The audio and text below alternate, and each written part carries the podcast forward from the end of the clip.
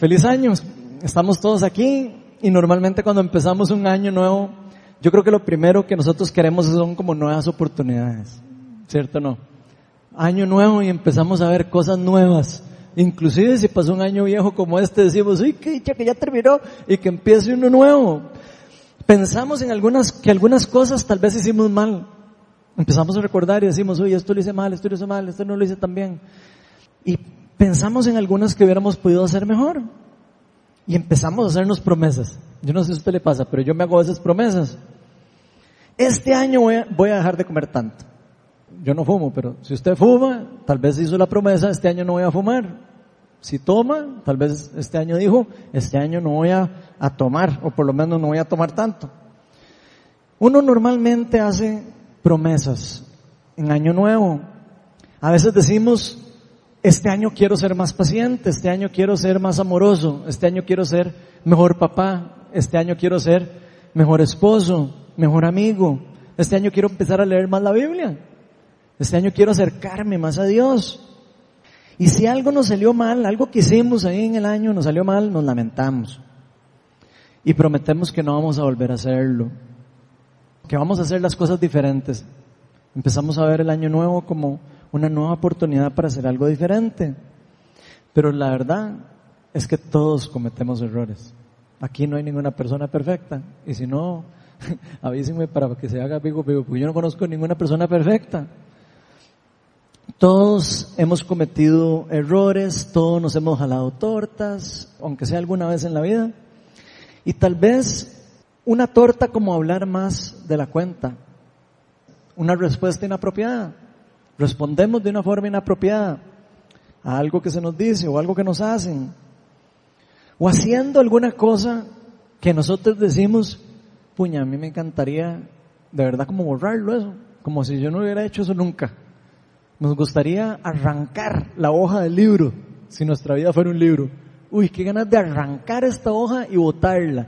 Yo no quiero saber ni acordarme de nada de eso que viví o que me pasó, o que hice. En fin, cada nuevo año sentimos que inicia un nuevo contador. Y si al final del año anterior marcó del lado positivo, nos alegramos.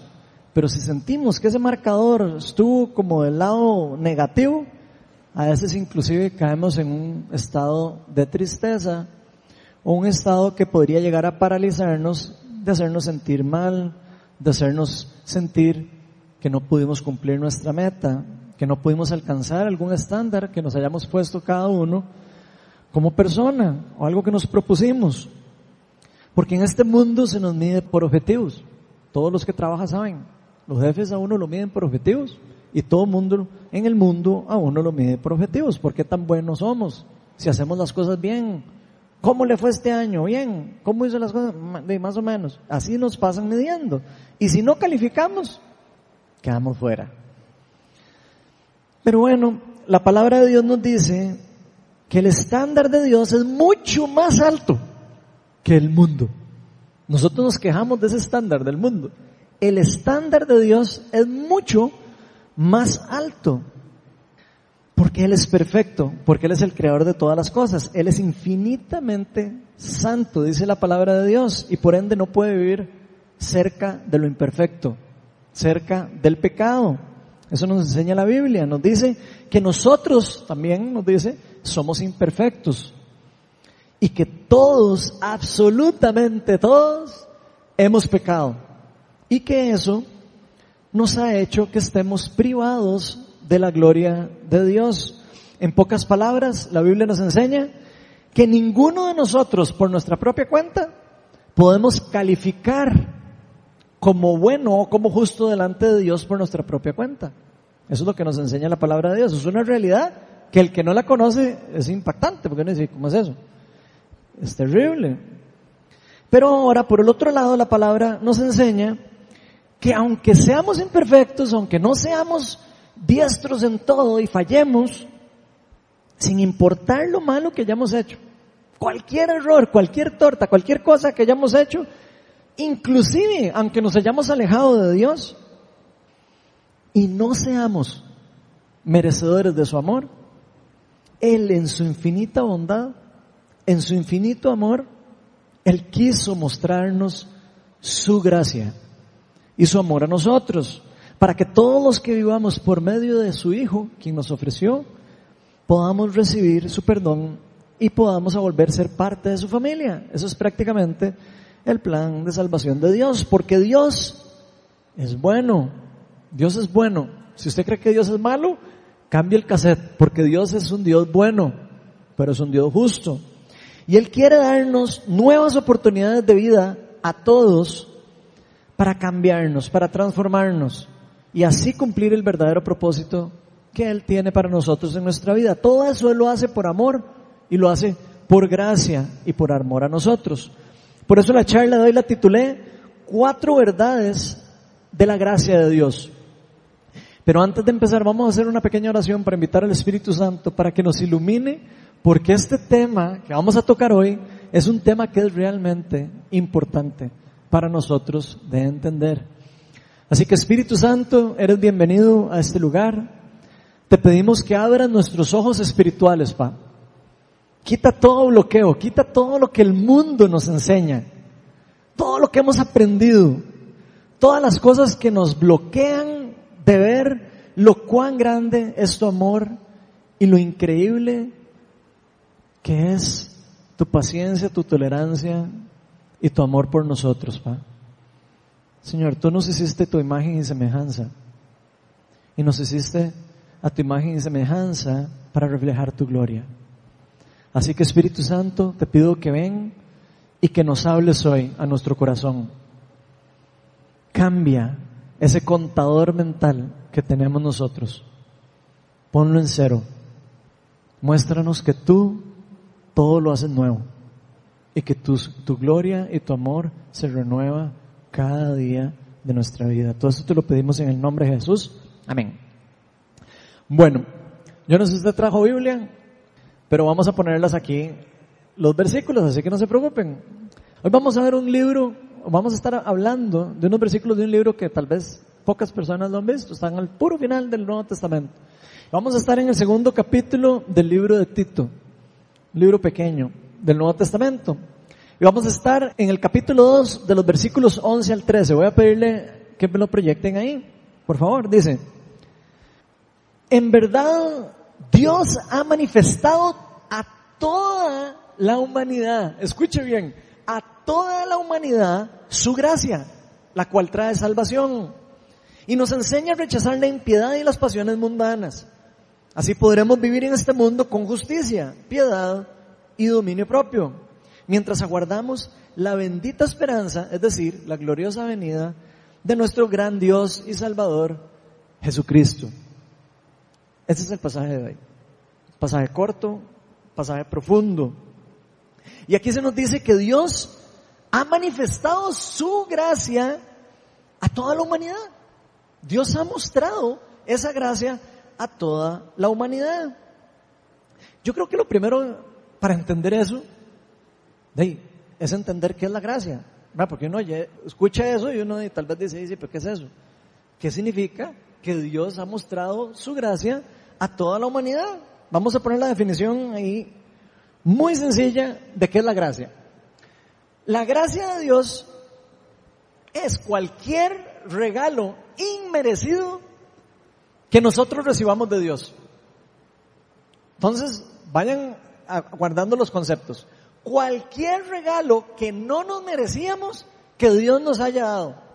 Imagínese usted, empiecen a contar todas las cosas que Dios nos da que nosotros no nos merecíamos. Y si han leído un poco la Biblia, se van a dar cuenta desde que el ser humano se alejó de Dios, desde el Edén, Él decidió por su bondad y por su amor manifestar su gracia en la humanidad en diferentes formas, en diferentes grados. Cada vez fue revelando su gracia cada vez más a nosotros. Teológicamente, como dice Wayne Grudem en el libro de Teología Sistemática, que voy a pedirle a César que me ponga ahí en la pantalla, lo explica así. Aunque existe una sola gracia de Dios, en sí misma ella se manifiesta de dos formas diferentes en el mundo. Y escuchen lo importante de esto. La primera forma es la gracia común, que es la gracia de Dios mediante el cual Él da a las personas, y aquí se me refiere a todas las personas, a los creyentes y a los no creyentes, a las personas que aman a Dios y a las personas que aborrecen a Dios. Le da a las personas innumerables bendiciones que no son parte de la salvación. En pocas palabras, serían todas las cosas inmerecidas de Dios que nos da a cualquiera de nosotros que no vayan a producir salvación. Inclusive, aunque las personas quieran recibir esas bendiciones o no quieran recibirlas. ¿Ok? Esa es la gracia común. Y está la gracia salvadora, que es el regalo inmerecido de Dios que por alguna u otra forma lleva al arrepentimiento y a la fe verdadera para justificarnos delante de Él. En pocas palabras, la gracia de Dios que trae salvación. ¿Ok? La gracia salvadora es la gracia de Dios que trae salvación a nosotros. Este concepto de la gracia, por supuesto que es increíble entenderlo, porque uno dice, es increíble que Dios quiera darme cosas que sin pedirme nada a cambio, sin que yo me lo merezca. Y por eso hoy vamos a estar hablando de cuatro verdades acerca de la gracia de Dios que es importante para que todos nosotros conozcamos y podamos aplicar a nuestras vidas. La primera verdad es que la gracia de Dios se manifiesta en su máxima expresión en Cristo. Entonces, Tito 2, 11 dice, en verdad Dios ha manifestado a toda la humanidad su gracia. Pero muchas personas, yo sé que se preguntan, ¿por qué si Dios es tan bueno, no hace nada para cambiar el mundo tan terrible en el que vivimos? No sé si ustedes han escuchado esa pregunta, pero a mí me la han hecho un montón de personas. Pero ¿cómo es tan bueno Dios? ¿Y, ¿Y por qué no cambia todo lo que está malo en el mundo? Y si miramos a nuestro alrededor, lo que vemos es que el mundo está cada día peor. El día a día, el mundo cada vez se aleja más de Dios y cada vez está peor cada vez pareciera que el bien se ve menos cerca de nosotros. Y podemos difícilmente apreciar que esté pasando cosas buenas alrededor de nosotros. Por supuesto que sí vemos cosas buenas, pero vemos más las cosas malas que están alrededor de nosotros.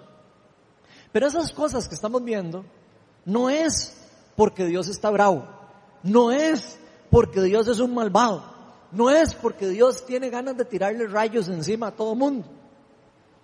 No es culpa de Dios, aunque usted no lo crea. Eso no es más que la consecuencia del pecado de la humanidad y eso es lo que estamos viviendo. La consecuencia de la humanidad alejada cada vez más de Dios. Entre más la humanidad se aleja de Dios, más el pecado acecha y el mal acecha el mundo. El mundo caído no es más que el resultado de ese alejamiento de la humanidad de Dios. Y eso es lo que nosotros podemos ver alrededor de nosotros. Pero lo increíble de Dios es que aunque la humanidad no quiera saber nada de Dios, aunque a nadie le interese nada de Dios, aunque nadie quiera saber nada del Dios Todopoderoso, ni de su justicia, ni de su bondad, Dios no quiso quedarse de manos cruzadas y no quiso dejar el mundo en colapso. No quiso dejarlo así. Él actuó. Eso dice la Biblia. De hecho, aunque nosotros nunca lo hayamos merecido, Dios siempre ha manifestado su, su gracia desde el inicio de la humanidad. El simple hecho de que Dios nos haya permitido quedar vivos en la tierra es una muestra de su gracia común. Es una muestra de su gracia común. Él permitió que tuviéramos vida. Dice la palabra que a los ángeles que, los, que se alejaron de Dios, los mandó de una vez al calabozo. A los humanos no. A los humanos Dios les mostró su gracia en diferentes formas a lo largo de toda la historia. ¿Para qué hace Dios eso? ¿Por qué Dios derrama la gracia común? ¿Para que podamos ver la bondad de Él, para que podamos ver que Él nos ama, que Él es el único Dios. Él demuestra en forma de gracia quién es el Dios verdadero, quién es el Dios amoroso que nos ama, que nos quiere y que nos quiere llevar de vuelta hacia Él. Él quiere enseñarnos que Él es bueno, que Él no es malo. La palabra nos enseña que la gracia de Dios llegó, a su máxima expresión. O sea, no hay forma más grande, más increíble como Dios pudo mostrar su amor y su gracia por nosotros que cuando decidió enviar a Jesucristo al mundo, hacerlo hombre para que pagara por el precio del pecado de la humanidad. La humanidad se alejó de Dios, se separó de Dios y la palabra dice que la paga del pecado es muerte y el pecado solo tiene una forma de ser curado y es pagándolo con muerte. Romanos 5.8 nos dice así, pero Dios demuestra su amor en nosotros en esto, en que cuando todavía éramos pecadores, cuando todavía no queríamos a Dios, cuando todavía no queríamos saber absolutamente nada de quién es ese Dios Todopoderoso que nos ama, Cristo murió por nosotros. O sea, nos dio algo que nosotros absolutamente no nos merecíamos. Cuando Jesús hizo hombre, murió por nosotros y murió por nosotros, no fue más que un acto puro de amor, un acto puro de bondad, un acto puro de misericordia de parte de Dios hacia su creación, un acto puro de gracia, de derramamiento de gracia. Y esto, por supuesto, para el mundo no tiene lógica. ¿Cómo alguien inocente, pónganse a pensar, cómo alguien inocente, sin mancha, sin pecado, sin error, puro, alguien que no es culpable de nada, querría sacrificarse voluntariamente por alguien culpable? Por otra persona culpable.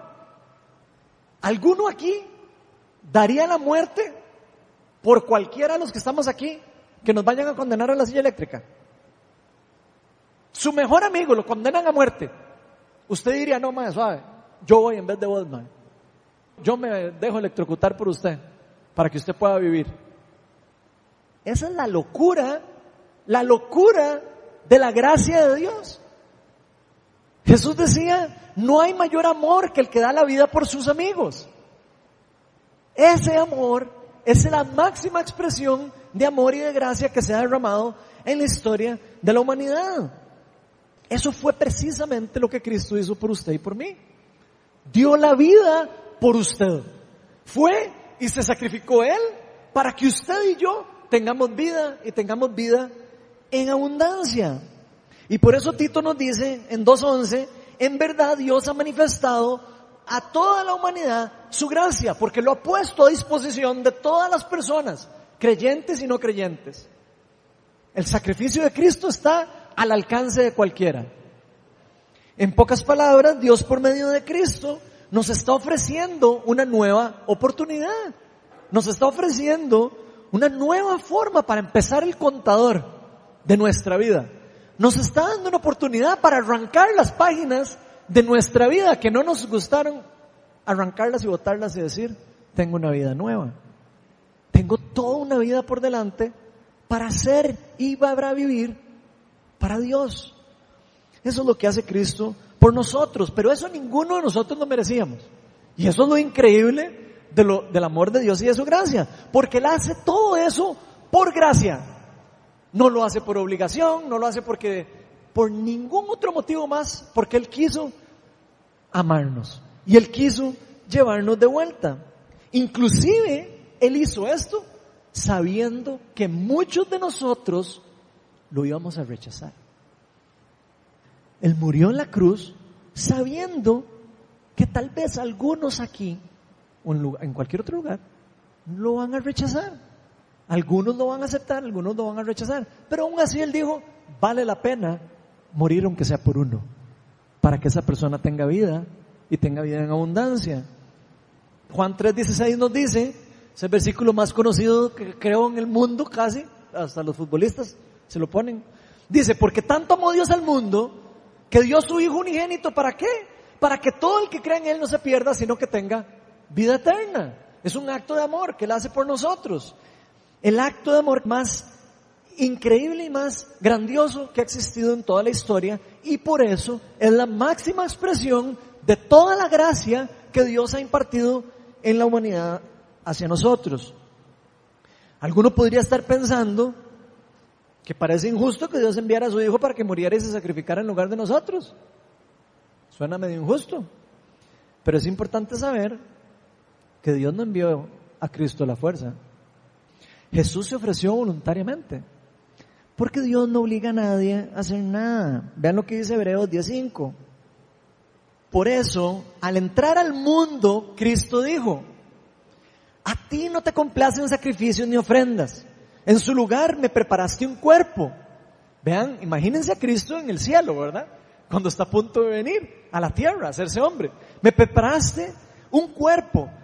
No te agradaron holocaustos ni sacrificios por el pecado. Por eso dije, está Cristo hablando, aquí me tienes. Como el libro dice de mí, he venido, oh Dios, a hacer tu voluntad.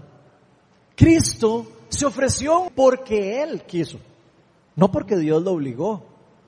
Cristo quiso salvarlo a usted y a mí, aunque usted lo rechace. Él quiso venir a salvarnos. Dios es justo, no obliga a nadie a hacer nada, pero Dios va a hacer que la justicia se haga. Justicia. Y no había otra manera posible. Y escuchen bien eso no había otra manera posible de que nosotros, de que la humanidad pudiera encontrar salvación si no es a través de Jesucristo. Es completamente imposible. Porque para que se hiciera justicia, alguien tenía que pagar el precio del pecado. Esa es la primera cosa. Alguien tenía que morir y pagar el precio del pecado. La palabra dice que el precio del, pecado es la muerte. Jesús dice, yo me ofrezco para pagar ese precio. Yo, yo doy mi vida a cambio de la vida de ustedes. Pero no solo había que pagar ese precio. No solo había que pagar por el saldo del pecado, sino Cristo se hubiera podido sacrificar desde pequeño. Cristo tuvo que vivir y tuvo que vivir por una razón. Un hombre tenía que vivir y hacer cumplir la ley. Un hombre tenía que vencer la ley y morir sin pecado. ¿Para qué?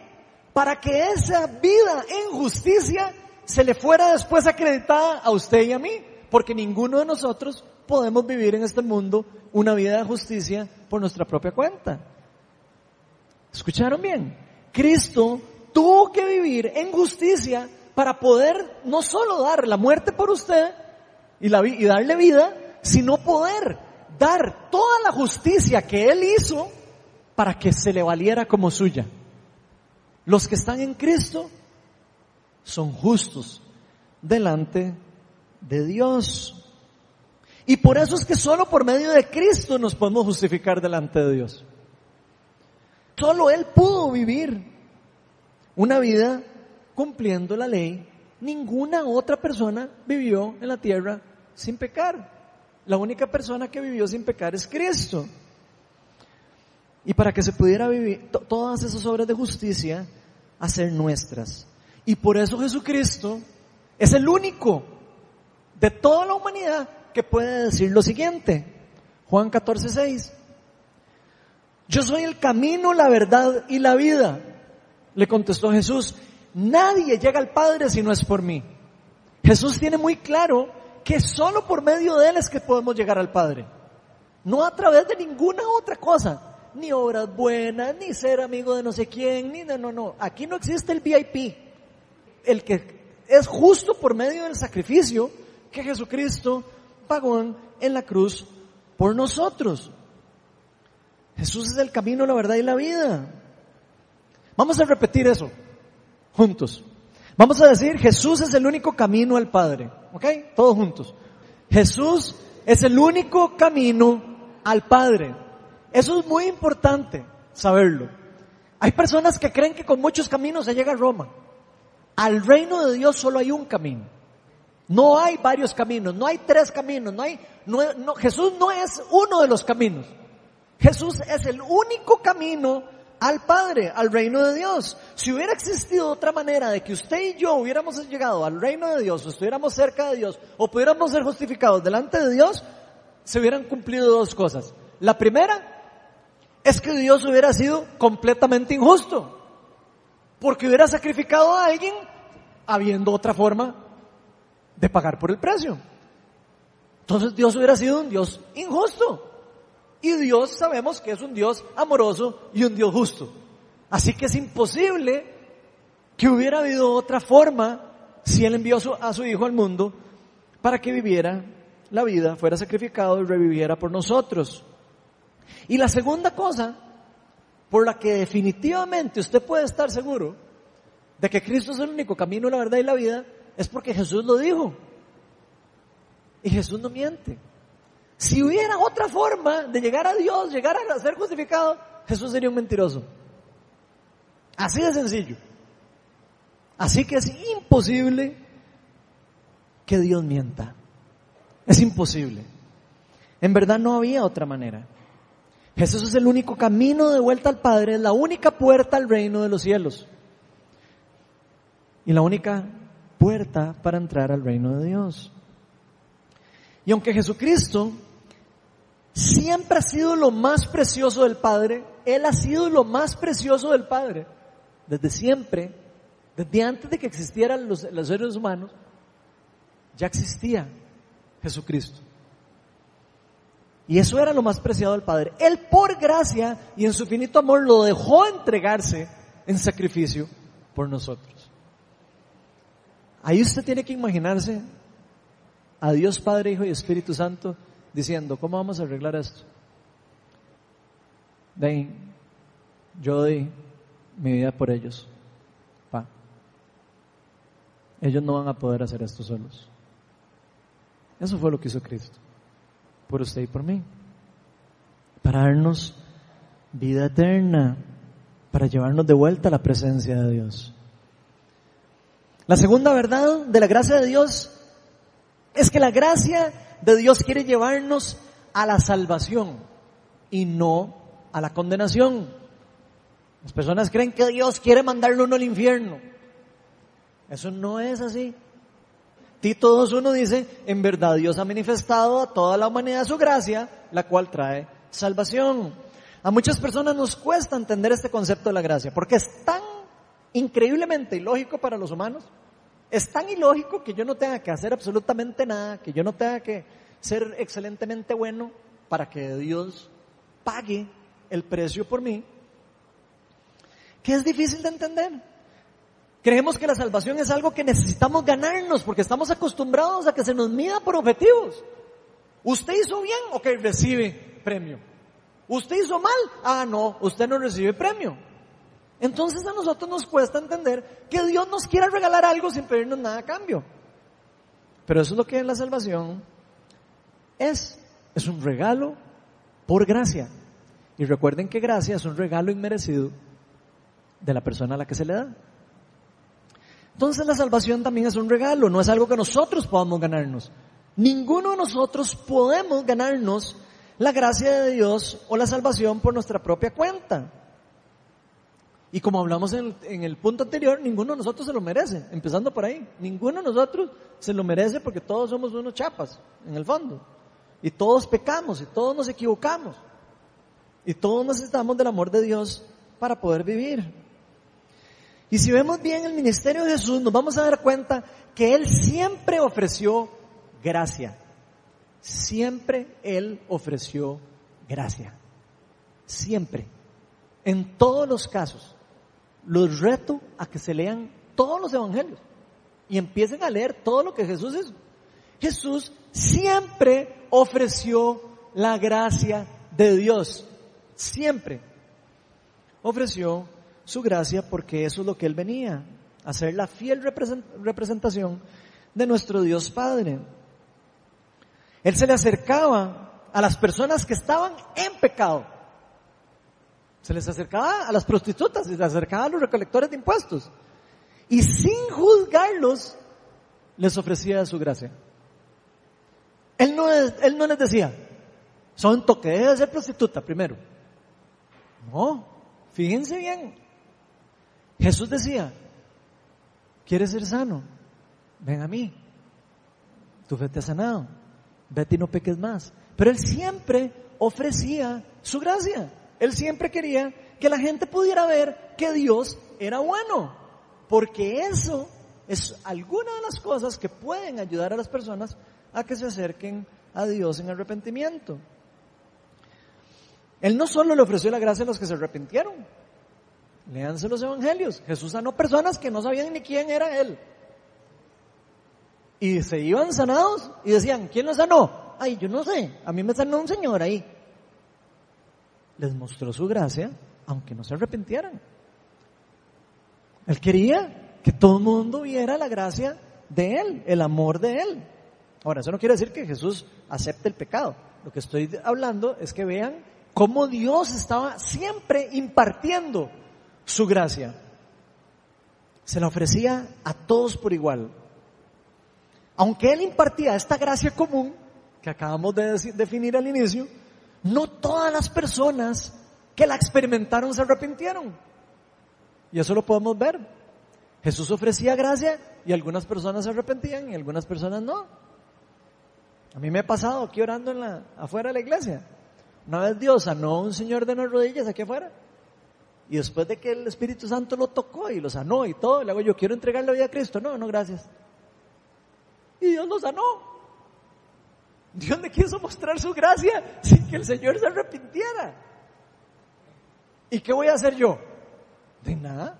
Sigo orando por otras personas. A ver quién quiere arrepentirse y quién quiere acercarse a la gracia de Dios. Así es como funciona. Dios quiere derramar la gracia. El que quiera arrepentirse, eso ya es cosa de Él. El que quiera ver la bondad de Él y vivir la verdad, es cuestión de Él. Entonces, no todas las personas que experimentaron esto se arrepintieron en su corazón para recibir la gracia salvadora. Si se hubieran arrepentido y hubieran puesto la fe en Él, se hubiera convertido en una gracia salvadora. Por eso la gracia común apenas es una pizca del reino de Dios. La gracia común que Dios da a todos, todo el tiempo, pecadores, no pecadores, no creyentes, ateos, cristianos, es una pizca de lo que Él puede darnos cuando nos acerquemos a Él en el reino. Es una muestra, es como una migaja de la comida y de la cena que Él quiere darle a usted y a mí, que nos quiere dar a todos. Pero para eso, para comer, para sentarnos en la mesa, en el banquete, tenemos que entender verdaderamente quién es Dios, que necesitamos de Él que necesitamos de la gracia salvadora para ser transformados, para ser renovados, para ser purificados, para ser empoderados. Necesitamos de la gracia salvadora. Algunas personas luego de experimentar la gracia común de Dios, sí se arrepintieron y sí pusieron su fe en Cristo y recibieron la salvación y la plenitud de Dios.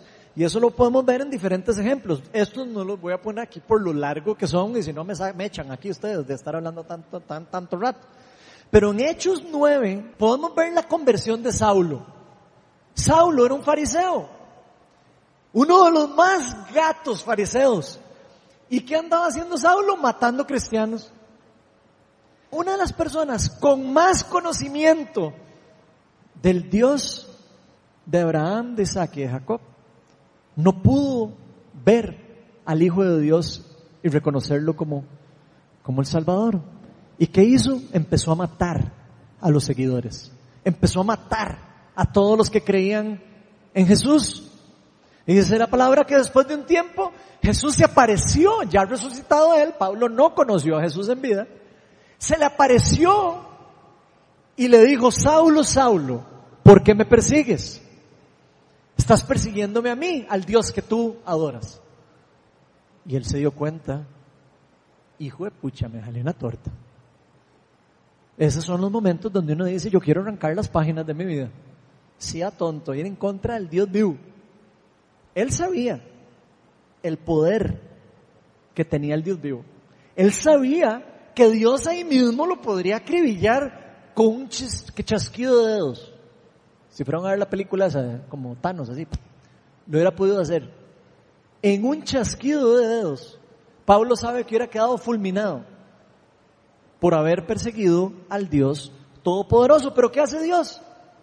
Le ofrece su gracia. Y él la recibe. La recibe a tal punto que se arrepiente de sus pecados.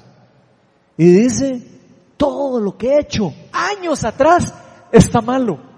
Todo lo que he hecho en los últimos años de mi vida ha sido lo más malo que pude haber hecho en mi vida. Yo quiero borrar eso de mi vida. Yo quiero servirle al Dios vivo. Y Señor, yo me arrepiento por eso. Y ahí es donde se activó la, la gracia salvadora, por medio de la fe, por medio del arrepentimiento. Y después vemos el caso de la mujer adúltera, que todo el mundo la conoce probablemente, en Juan 8 del, del 4 al 11. Tampoco me lo pongan en la, en la pantalla. Dios lo ponen a prueba, le traen a una mujer adúltera y le dicen, aquí tenemos esta adúltera. Los religiosos, ¿verdad? Los que nunca se equivocan, los que nunca pecan, los que son perfectos. Esos eran los que trajeron a la mujer adúltera.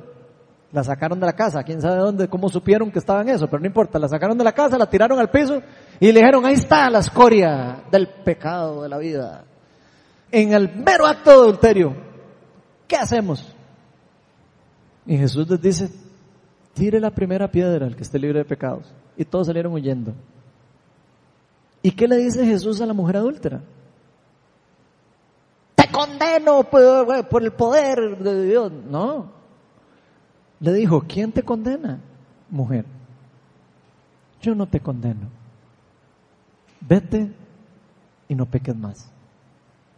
Yo le aseguro a usted que esa mujer se arrepintió de sus pecados. ¿Por qué se arrepintió de sus pecados? Probablemente porque vivió lo que es la gracia pura de Dios. La gracia que no quiere destruir, la gracia que quiere salvar, la gracia que quiere restaurar. Él no la condenó a primera entrada, como muchas veces hacen los religiosos. Vean lo que dice Romanos 2.4. Dice, ¿no ves que desprecias las riquezas de la bondad de Dios, de su tolerancia y de su paciencia al no reconocer que su bondad quiere llevarte al arrepentimiento. La bondad de Dios quiere llevar a las personas al arrepentimiento. Dios no quiere condenar a nadie. Va a condenar al que tenga que condenar, porque Él es justo. Pero Él no quiere condenar a nadie. Él quiere que por medio del mismo plan de salvación que Él puso para la humanidad, las personas puedan venir por amor, no por obligación, hacia Él. De vuelta. En pocas palabras, podríamos decir que la gracia común de Dios tolera, en cierta manera, el pecado. Porque Dios tolera el pecado de la humanidad y le da cosas buenas a la gente. Entonces, en cierta manera, tolera el pecado con el fin de mostrar la bondad y el amor de Dios. ¿Para qué? Para darle una oportunidad a las personas para que ocurra el arrepentimiento y la fe en Cristo.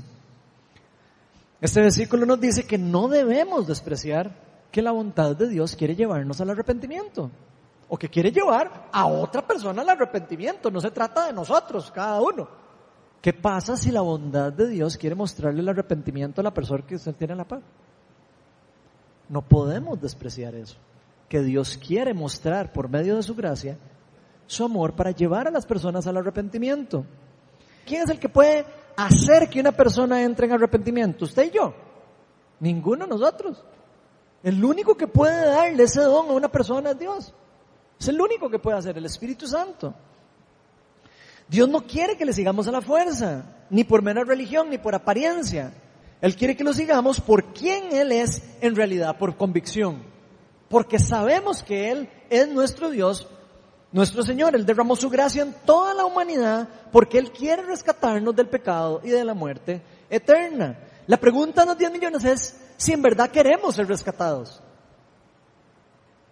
La pregunta es si usted y yo queremos ser rescatados de la muerte. Queremos ser rescatados por medio de este regalo que Dios está poniendo a través de su Hijo Jesucristo. Porque podemos ver que Pablo, a pesar de todo lo que había estado persiguiendo a los cristianos, a pesar de todo lo que hizo malo, Dios fue, lo buscó y tuvo un encuentro con él y le dio una segunda oportunidad para cambiar su vida. Pero él tuvo que agarrarla. Él tuvo que tomar una decisión. Dios le dio gracia a Pablo, Pablo se arrepintió de su comportamiento y sus pecados. Aunque él creía que estaba bien con Dios, porque Pablo creía que estaba bien con Dios cuando estaba haciendo lo malo, ¿verdad? Por si acaso. O sea, nosotros podemos estar haciendo algo en contra de Dios creyendo que estamos haciendo lo bueno, ¿verdad? Por si acaso. Digo, los ejemplos de la Biblia es para aprender, ¿verdad? Entonces, él estaba creyendo que estaba haciendo algo bueno para Dios y realmente más bien estaba yendo en contra de Dios. Pero por medio de la fe en Cristo, Él recibió su salvación y arrancaron las páginas de su vida viejas y las botaron. Y Pablo fue el que escribió la mayoría del Nuevo Testamento de las Biblias. Todas las Biblias que leemos nosotros las escribió un asesino. Un asesino que pudo ver el regalo y la misericordia de Dios y ser transformado y empezar a vivir su vida para Cristo. Porque Dios siempre quiere darnos una segunda oportunidad antes de juzgarnos para que cambiemos la vida. Ojalá que nosotros aprovechemos esa oportunidad. Porque Dios no quiere castigarnos, sino quiere salvarnos. Vean lo que dice Juan 3:17. Dice, Dios no envió a su Hijo al mundo para condenar al mundo, son versículos que todo el mundo se sabe, pero nadie los digiere. Dios no envió a su Hijo al mundo para condenar al mundo, sino para salvarlo por medio de Él. Dios no quiere condenar a nadie. Tan es así que sacrificó lo más precioso que Él tenía para darle posibilidad a usted y a mí a que pudiéramos ver a su Hijo y creer en Él. Así que lo queramos o no, Dios no nos quiere condenar con todas las cosas malas que usted haya podido haber hecho o que yo haya podido haber hecho. En nuestro pasado, Dios aún así no quiere destruirlo a usted, ni quiere destruirme a mí. Dios quiere restaurarnos. Dios quiere sacarnos de la oscuridad para llevarnos a la luz. Todos somos imperfectos. No hay ni una sola persona perfecta en el mundo. Todos necesitamos de la gracia de Dios todos los días de nuestra vida. Todos los días del año 2019 usted va a necesitar de la gracia de Dios. Va a necesitar de Él, de su poder, de su amor, de transformación.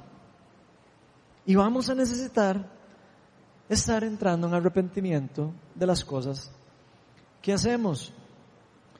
Porque no se trata de nosotros ni de nuestras fuerzas. Si usted cree que se trata de los objetivos que usted cumpla, no se trata de eso. No se trata de nosotros ni de nuestras capacidades.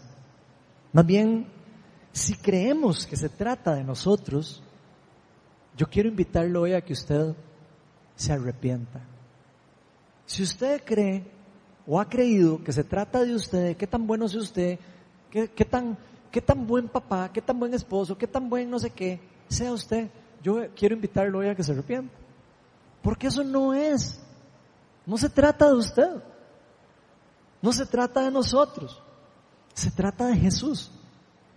Todo se trata de Jesús. Se trata de dejar a Cristo formarse en nosotros.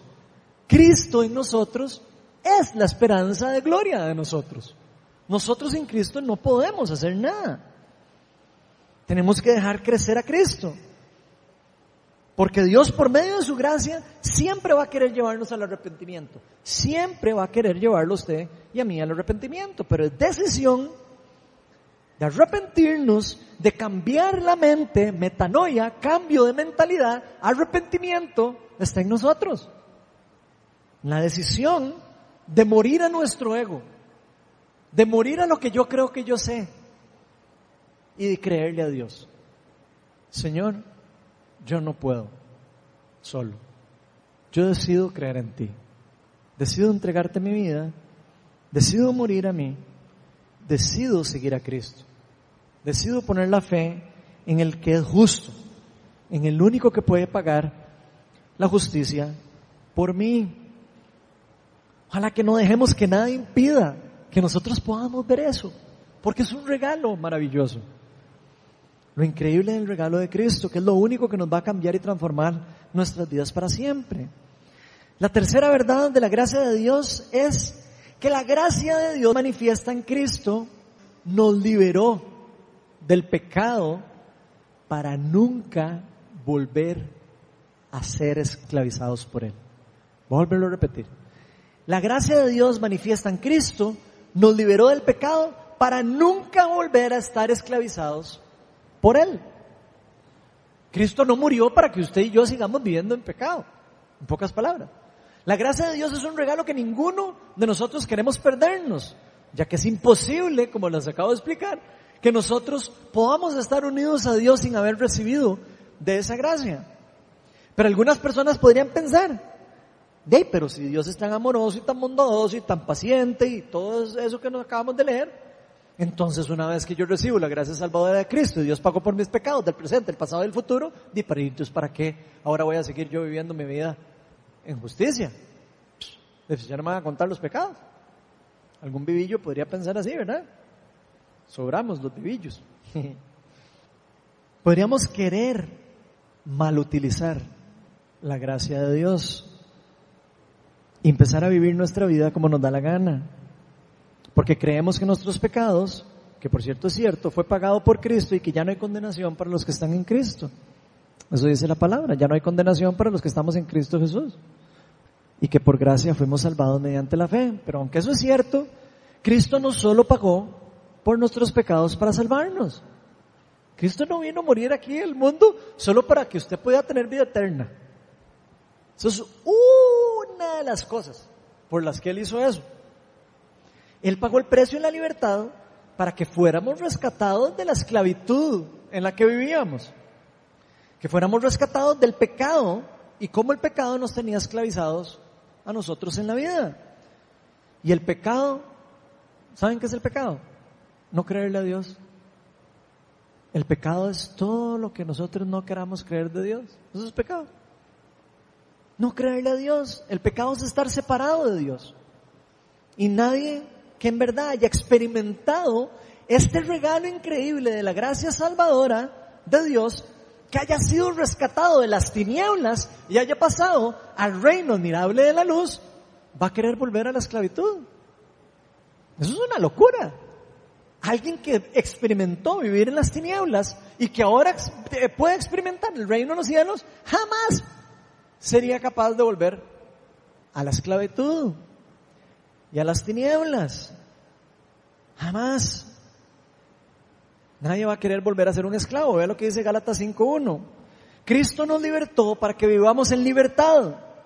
Por lo tanto, manténganse firmes y no se sometan nuevamente al yugo de la esclavitud. Si alguien quisiera volver a esta esclavitud, probablemente sería porque nunca experimentó la gracia restauradora, salvadora de Jesucristo.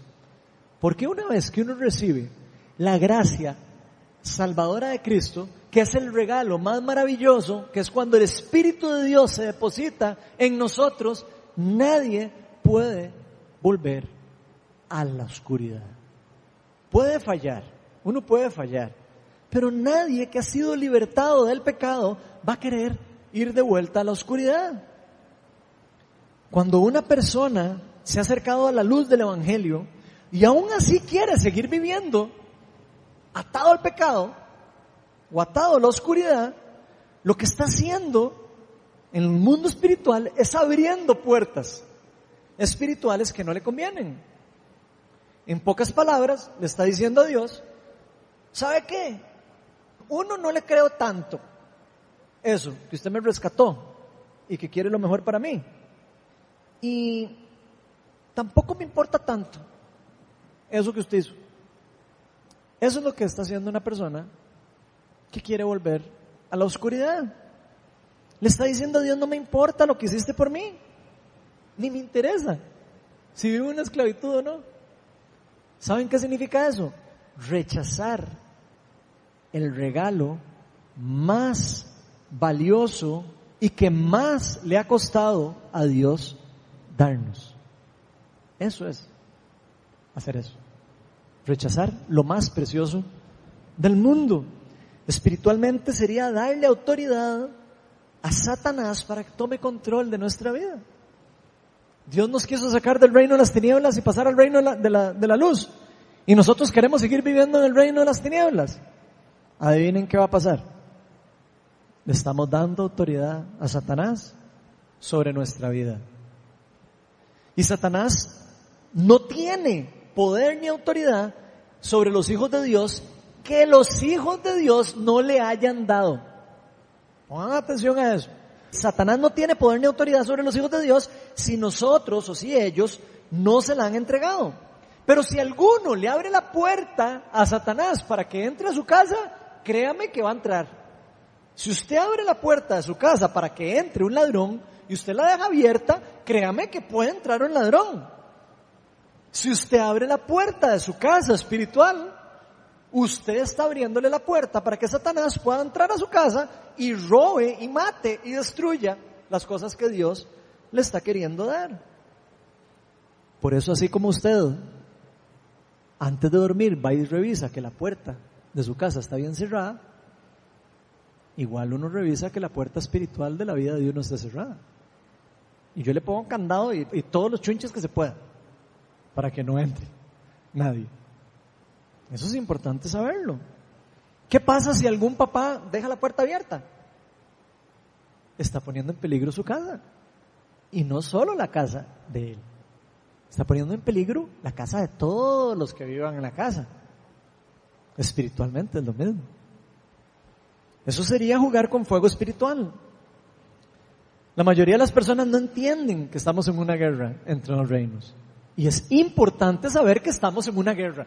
Si usted está aquí y usted no está, no sabe, no está claro de que el mundo está en guerra espiritual y el reino de Dios está en guerra con el reino de las tinieblas y el reino de las tinieblas quiere ver cómo destruye la humanidad, cómo mata, cómo roba, cómo quita todas las bendiciones de Dios, yo le voy a recomendar que empiece a leer la Biblia.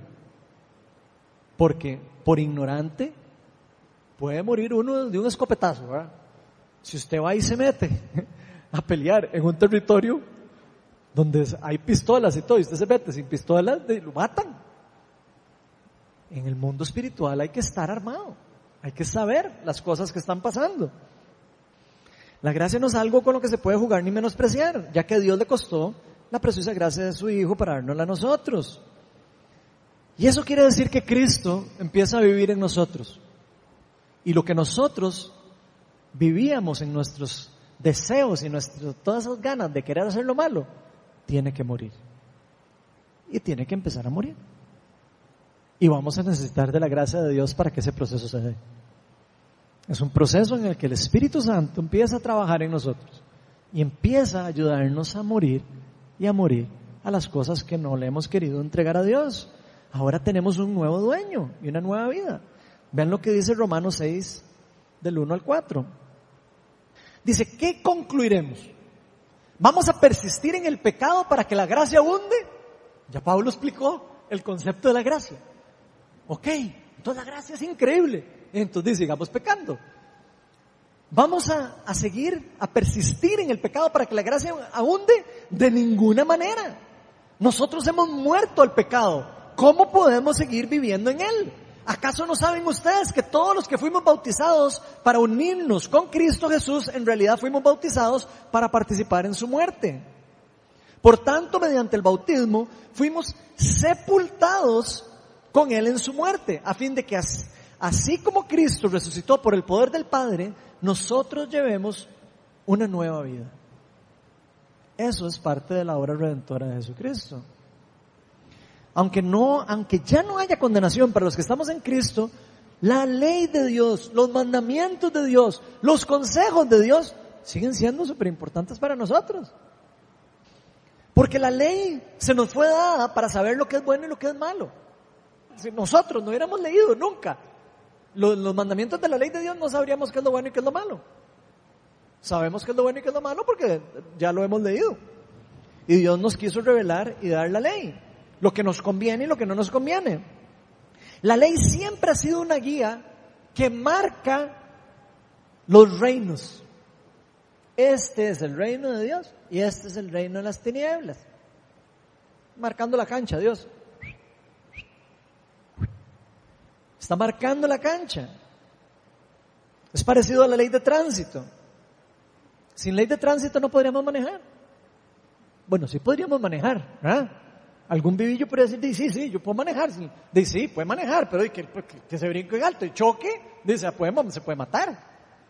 Lo mismo pasa con la ley de Dios.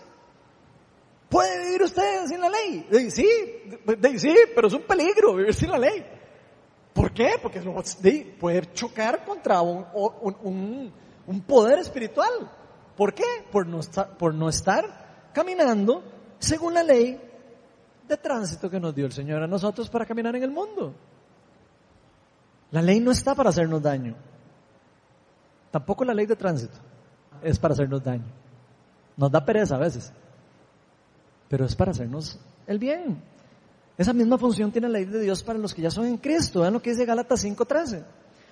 Les hablo así, hermanos, porque ustedes han sido llamados a ser libres. Ese es el llamamiento que tenemos de Dios. Pero no se valgan de esa libertad para dar rienda suelta a sus pasiones. Vean el consejo que le está dando Pablo a los Gálatas. Más bien sírvanse unos a otros con amor. Y yo le agregaría, más bien sigan los consejos de Dios. Toda la ley se resume en eso. Amen a Dios con todo su corazón y ámense los unos a los otros. Eso es toda la ley, resumida. Eso es lo que nos están diciendo. Ojalá que no nos volvamos de esta nueva libertad que recibimos gratuitamente para darle rienda suelta a las cosas que Satanás y el reino de las tinieblas quieren hacer en nuestra vida. Ojalá que no quedemos por ignorantes fuera de los límites del reino de los cielos. Que no vayamos a estar caminando en territorio enemigo por ignorancia. Todo lo que viene de Dios es para nuestro bien. Y la cuarta y la última verdad es que la gracia de Dios nos empodera. ¿Por medio de qué? Por medio del Espíritu Santo, para vivir en justicia, en piedad y en dominio propio.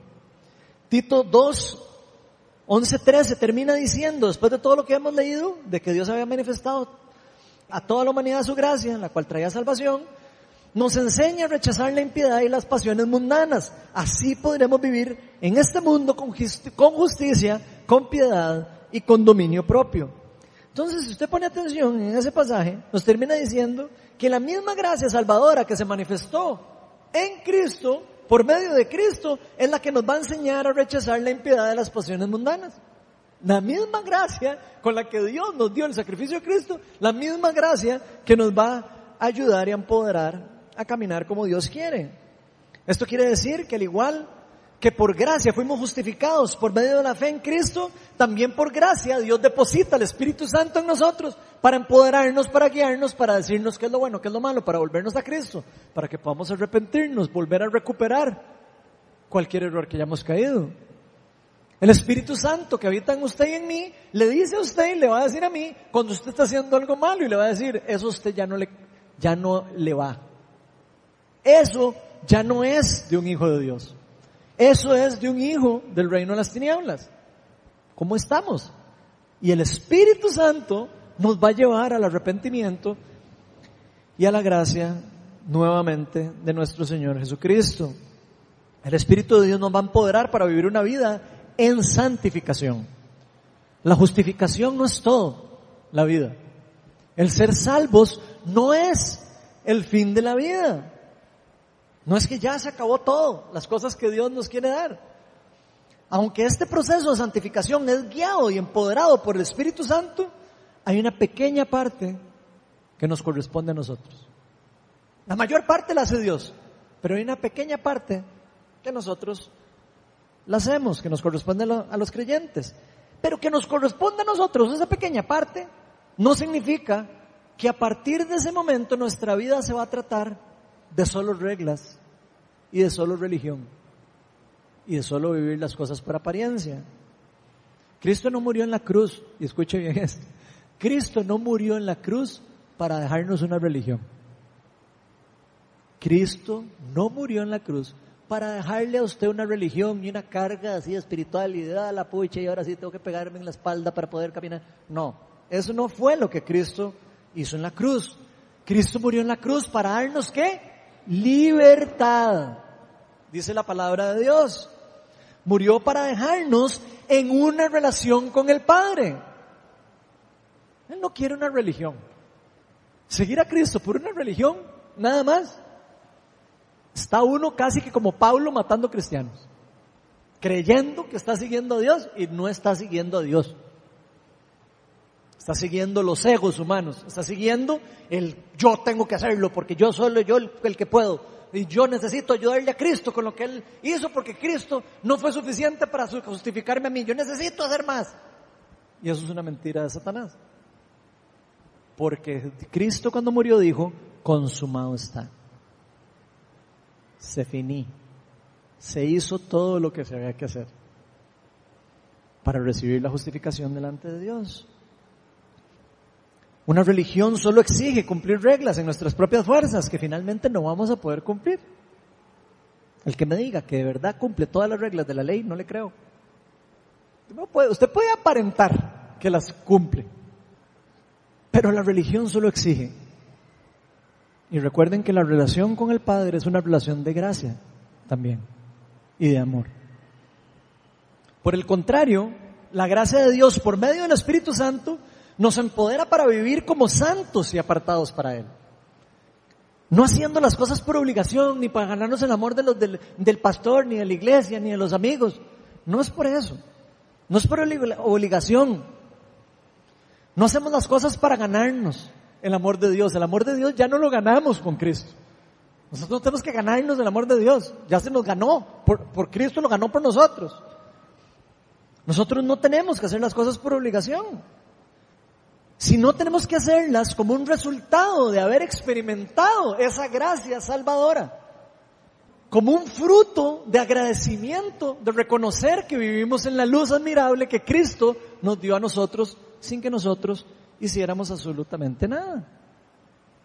Es como un resultado de la gracia salvadora de Dios, que nosotros seguimos a Dios y, y somos obedientes. No se trata de vivir bajo nuestras propias fuerzas, se trata de vivir bajo el poder del Espíritu Santo. De vivir en una relación con el Padre y el Padre me empodera para yo poder hacer las cosas que Él quiere que yo haga. Nosotros solos no vamos a poder hacer nada. Tampoco significa que la salvación nos haga perfectos. El que cree que vino a Cristo y se convirtió en perfecto como una, como una, de una varita mágica, en unos tiempos, si es nuevito en la fe, se va a dar cuenta que eso no es así. Eso no funciona así. La salvación no nos hace perfectos. Y no es donde termina la obra redentora de Cristo. Más bien ahí es a donde empieza. Ahí es a donde empieza la vida, la verdadera vida del cristiano. Ahí es donde comienza la verdadera vida para Dios. La justificación es un evento, la santificación es una vida entera. Y la santificación es lo que vivimos nosotros después de ser justificados hacia Dios, experimentando la gracia de Dios todos los días, viviendo para Él, perfeccionándonos en el amor de Cristo. Porque al haber muerto al pecado y resucitado con Cristo, ahora somos libres y tenemos acceso ilimitado a las bendiciones y las bondades de Dios. Y al saber esto, que eso ya es nuestro, cuando uno entiende que todo eso es nuestro, que ya es nuestro, que ya no lo tenemos que hacer nada para ganarlo, que ya tenemos acceso, eso nos empodera para vivir una vida libre y alejado del pecado. Y empezar a vivir para Dios por medio del poder que Él deposita en nosotros en la justificación. Romanos 7:6, vamos a terminar.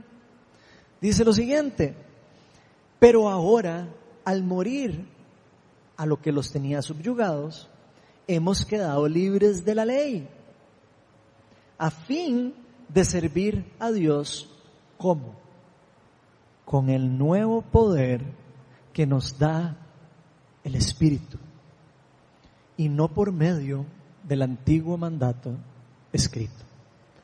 El poder del Espíritu Santo es el que nos va a marcar a nosotros la pauta, el camino y es la guía hacia la vida que Cristo quiere para nosotros. Dios sabe que aunque hayamos sido perdonados, seguiremos necesitando de su gracia, día a día, para poder vivir la vida que Él tiene preparada para nosotros. Para que unidos en Cristo podamos servirle a Dios con completa libertad, sabiendo que la ley no tiene poder sobre mí, porque Cristo pagó por, por mí. Todo lo que la ley me, me ponía de peso, Cristo me lo quita de encima, porque ya no vivo para la ley, vivo para Cristo. La ley ya no está en el escrito, está escrita en mi corazón. Dice la palabra, Él escribe en el corazón de uno la ley. Para servirle a Dios, para que podamos servirle con completa libertad, permaneciendo firmes en su amor. Cristo en nosotros es la única esperanza para nosotros. Como les decía antes, Cristo en nosotros es la esperanza de gloria. Y durante el resto de la vida cristiana, el Espíritu Santo va a ser quien nos enseñe, quien nos guíe, quien nos empodere para poder rechazar y vencer el pecado. Aunque en algunos momentos vamos a fallar. Aunque en algunos momentos se va a hacer difícil para nosotros. Y puede que en algunos momentos fallemos. El mismo Espíritu nos recordará que ahora somos hijos de Dios y que el pecado ya no es parte de nosotros. El Espíritu Santo nos va a revelar esas cosas. Y cuando nos sintamos descalificados, cuando nos sintamos que no somos suficientes, cuando nos sintamos que no cumplimos el estándar, el Espíritu Santo, por gracia, nos va a llevar de vuelta a Cristo y nos va a decir, Cristo es el único que puede hacer las, obras de justicia.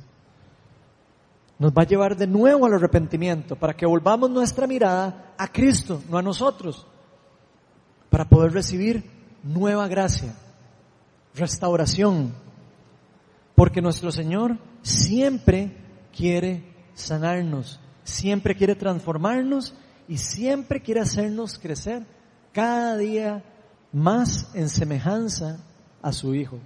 Jesucristo que se está formando en nosotros. Vamos a ponernos de pie.